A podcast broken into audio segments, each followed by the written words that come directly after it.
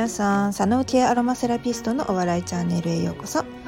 アロマセラピストであり、和製油と自然派化粧品のセレクトショップ、ミューズネストのオーナーでもある私、みゆが、アロマセラピーの学術知識や健康雑学などを笑いを交えてご紹介するチャンネルです。で、今日はですね、ちょっと、まあ、アロマセラピーと鑑定あるんかっていう話なんですけれども、えー煙突町のプペルネタでいきたいと思います。なんかねあのご存知の方はご存知だとは思うんですが、えっと、ミューズネストの方ではですね夏に起きたあの熊本豪雨災害の復興支援のクラウドファンディングのリターン品として熊本県の阿蘇の方ですね小国町の森林組合さんとですね小国杉を使った煙突町のプペルのキャラクターと船の形をしたバッジをですね作ってでそれをリター品として出してたんですね。なのであのすごく私は煙突町のプペルに関してはですねまあまあな感じで、えー、知ってます。まあまあな感じで知ってるってどのぐらいのレベルなんやろって感じなんですけどいや私よりはるかにあの変態度合いが深く FBI のようにあの知り尽くしている方もいらっしゃいますが、えーと、今日はですね、えー、西野さんがまあ、あの緊急事態宣言を受けて舞台挨拶をねするはずだったんですけれど、まあ、それができなくなってしまったと一応劇場側がやめてくれっていうことでですねなので、えーと、無言で、まあね、サインも握手も差し入れとかももらえないし何にもできないけど、まあ、ただただ無言で皆さんと一緒に煙突町のプペルを見ましょうということで今全国巡業されてるんですよね。うん。いや大変やと思いますよ本当に。昨日の夜はねあの梅田の6時の回だったかな？で見られてでその前に大阪入りをしてホテル泊まってジムで喋って YouTube でライブしてでまた仕事してでブログというかまあサロンの記事アップしてで夜一緒にみんなと見てる間は作業ができないわけじゃないですか。まあで見てほんでなんかまた仕事してで朝方はすぐ起きてで Voicy の配信をしてでまたサロン記事をアップしてみたいなインスタ見てみたいなほんまどこで寝てるんやろっていう感じですよね。でその今日の、えー、13時今日っていうかまあもう日付変わっちゃいましたけど13時ですねに、えー、 TOHOシネマズなんばの方でですねまた一緒に見る会があったわけです。もちろんチケットは完売だったんですけれどもあのプペルのね映画なんですけど難波の東宝シネマズで見るのは私2回目なんですねニプペメっていうやつですねで東宝シネマズナンバーには、えーと、プペルの前にも2回、えー、ドラえもんのスタンドバイミー2とあと、えー、新解釈三国志の方ですね見に行ってるんです。でその中で、まあ、予告をですねどんどんどんどん毎週のように見てるわけですけれどもなんとこうプペルを最初に見に行った時にですね12月の25日公開初日ですねプペルの予告が流れたんですよね。それで、へって私も思った思い出があります。で、今日なんですけれども、あの、最前列で見てたんですけど、隣の方がですね、あのって言って、あの、話しかけてきたんですよ。プペルの予告が始まった時に。ここってスクリーン位置で合ってますよねって言ってあのチケットの半券を見せていただいてそしたらちゃんと煙突町のプペルって書いてるんですよ。あ合ってますよって言ってあのよかった間違えたかと思ってたんですって言っておっしゃってたんですけれどもあそうなんですよ。あのねプペルなんですけどあの予告流れるんですっていう話をこそっとしてたんですね。お隣さん同士と。あの東宝シネマズ難波だけなのかその梅田の方でも流れてるのかわからないんですけれどもあの予告編でねあ本編本編でプペルやるのになぜ予告編の中にもプペルの予告が入ってるのかっていうことなんですけれども見に行かれた方々はご存知だと思います。これねあのそのプペルの予告の後にですね、えー、西野さんが、えーとまあ、このねプペルを見に見終わった後は、えー、道頓堀の方にぜひ行ってくださいというふうに今道頓堀の方でコラボレーションをしてですねえっ、ー、とまあシャッター街になってしまったところなんかはそのシャッターにですねプペルのキャラクターとかシーンとかをですね描いているので、まあ、そこをフォトスポットにしたりとかですねして皆さんで楽しんでくださいと。で道頓堀で例えばまあね飲食店でちょっとお買い物をしたりとかねできるので是非道頓堀の方へ行ってくださいという風なメッセージがついた予告編が流れてるんですよ。でねあの今日私はそのプペルを見た後で前はあの子連れだったんでね行けなかったんですけどまあちょっと行ってみようと。というのもやっぱり私は生まれも育ちも大阪人ですしあの道頓堀って思い入れが深いところでもあるんですよね。で広告代理店のお仕事をさせていただいた時にもあのすごくお世話になった場所でもあるんです。あの R1 グランプリの告知をするのにお好み焼きのゆかりさんには大変お世話になりましたし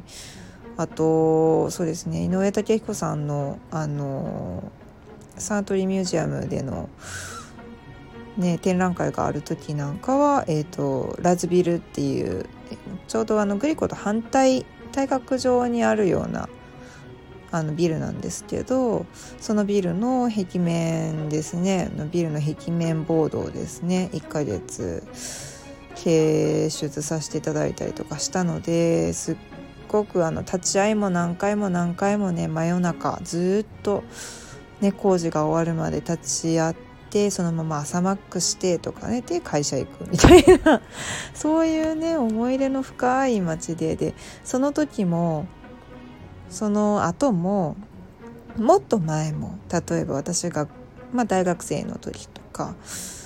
ね中高生の時だってまあ言ったら待ち合わせスポットだったりナンパスポットだったりまあ人々がにぎわう場所だったわけですよね。でも今日行ってみてやっぱりちょっと愕然としたのは本当にそのコロナ新型コロナウイルスが流行ることによってあの観光客の方々がですね来られなくなった時の道頓堀がですねあの昔の道頓堀と全然違うんですね。一回こう観光名所として成り立ってしまった道頓堀とか心斎橋筋商店街から恵比寿橋筋商店街なんですけれどもあの辺りっていうのはもうほとんどほぼほぼあんま日本語が聞こえないんじゃないかっていうぐらいインバウンドのお客様が多かったんですよね。それが急遽ねまああのコロナのせいで日本に旅行できなくなったと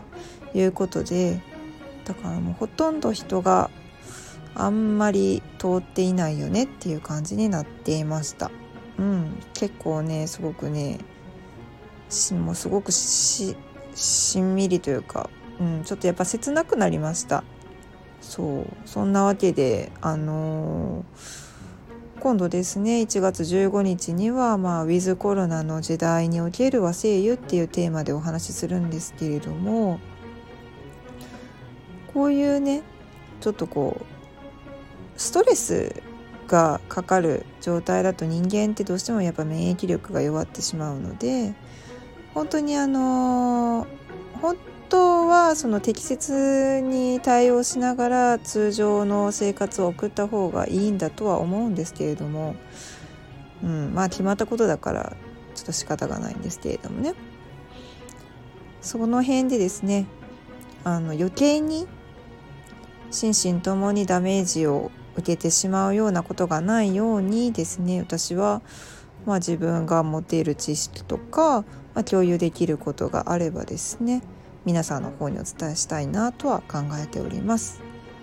ちょっとなんかしんみりとしてしまいましたね。まあ今日の夜見たのは記憶にございませんが地上波でやったんでね。久々に笑いましたけどね。でですねまあそう。煙突町のプペルネタで始めといてなんかあんまり全然関係ない話やなと感じられた方は。そうですね。アロマセラピストとして言えるのはまあタンポポがキーワードになってくるのかな。うん、和ハーブがですね最近流行ってきてるんですけれども、まあ、その中にタンポポも含まれるのかなとは思うんですけれども、うん、タンポポはよくお茶になったりとかねあと妊婦さんがタンポポコーヒーって言ってコーヒーの代わりに、えー、と飲むあの飲み物として愛飲されたりしてますけれども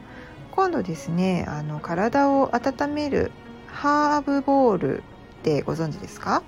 よくそうですねえっ、とまあ、アジア系のトリートメントサロンとかだと取り入れられてるところも多いんですけれども、えーとが、まあ、布の中にハーブを入れてですねそれを蒸して使うことによって、まあ、ホットストーンプラホットストーンみたいな温かさプラス、まあ、その香りを楽しむことができるということなんですけれどもこれのですねハーブバージョンをですね入荷します。でこれがまたあのアロマセラピーの難点っていうとあの妊娠中とかですねあと授乳中は使えないっていうのが大きかったんです。っていうのもあのトリートメントをした後に、まあ、どれぐらいの有効成分が血中に残っているのかっていう、ね、研究が行われたりしたことがあるんですけれどもなそれはね、あのー、精油の成分にもよるんですね。やっぱり残りやすい残存しやすいものとあと分解されやすいものっていうのがあるんですけれども排出されやすいものっていうことですね。ラベンダーとかでも確か結構何時間もね、開けないといけないっていうような状態だったと思うんですね。そのトリートメントをして経費吸収をした場合は、えーと血液の中に精油の成分が入っていく。で血液に乗って全身に、えー、運ばれていくんですね。だからその足の裏に塗ったから、えーと、おっぱいは大丈夫だっていうわけじゃなくて、まあ、あの足のトリートメントをした場合でも経費吸収としてで血管を巡って全身に渡りで、えーと結果その母乳っていうのは血液から作られているものなのでまあ、その血液からの影響があるのではないかというふうに言われていてなるべく授乳中っていうのはあの精油を使わずにですね、まあ、トリートメントをするならトリートメントをするというふうになっております。もしくは、えーと、だいぶ赤ちゃんのその母乳の授乳の頻度ですね1日の中で頻度が空いてきた場合は、えーと何時間後に、えー、授乳をするようにしてくださいっていう形でお伝えしたりはしていますね。うんまあ、大体あのかかっている産婦人科のお医者さんにも聞いてみてくださいねっていうような形でお伝えしたりはするんですけれどもまあまあ避けるのが無難やなっていうところです。というのもその母体の方を調べることはできてもそのその母乳を吸った赤ちゃんの方を調べるっていう研究については私もまだちょっとうん調べたらもしかしてあるのかもしれないんですけど聞いたことがないのできちんとしたねデータが取れていればおそらくあの授業の方でもねアロマセラピーの授業の方でもそういうデータをですね生徒さんの方には出されていると思うんですが、まあ、そういうのはなかったですね。言っても、まあ、23年前の話なんですけれども。なのであの妊娠中もですねだから同じなんですよ。経費吸収。まあもちろんねそのトリートメントするだけでも大変やっていうのがあるんですよ。その妊婦さんにねなってみたらわかるんですけどまあ大変ですよ。お腹重い重い。重いし足はむくむし骨盤は緩んでるしなんやようわからんけど腰痛もありんのみたいなね頻尿にはなるしっていうかなんやいろいろマイナートラブルはあるんですけれどもトリートメントしてもらいたいんですよ。トリートメントするのも大変なんですよ。お腹がね出てるから。下向けないしねまずね。うん。そうなんですよ。うつ伏せになれないでしょ？だからねそのハーブボールで、えー、まあ、妊娠中でも使えてでかつ授乳中でも使うことができると。で、えーとまあ、例えばですねその今で言うと、まあ、社会的に不妊治療がですねすごく増えてますよね。で私も出産したのがまあ言うても30超えてて、ね、もう少しで丸子っていう、まあ、高齢者出産にあたる年だったわけでなかなかねその普通にできることじゃないんですよやっぱり妊娠っていうのはするのはやっぱ奇跡なんですよね。で無事に出産するっていうのはまた奇跡で、うんまあ、少しでもねその女性のそういった体のトラブルをですね緩和させるような、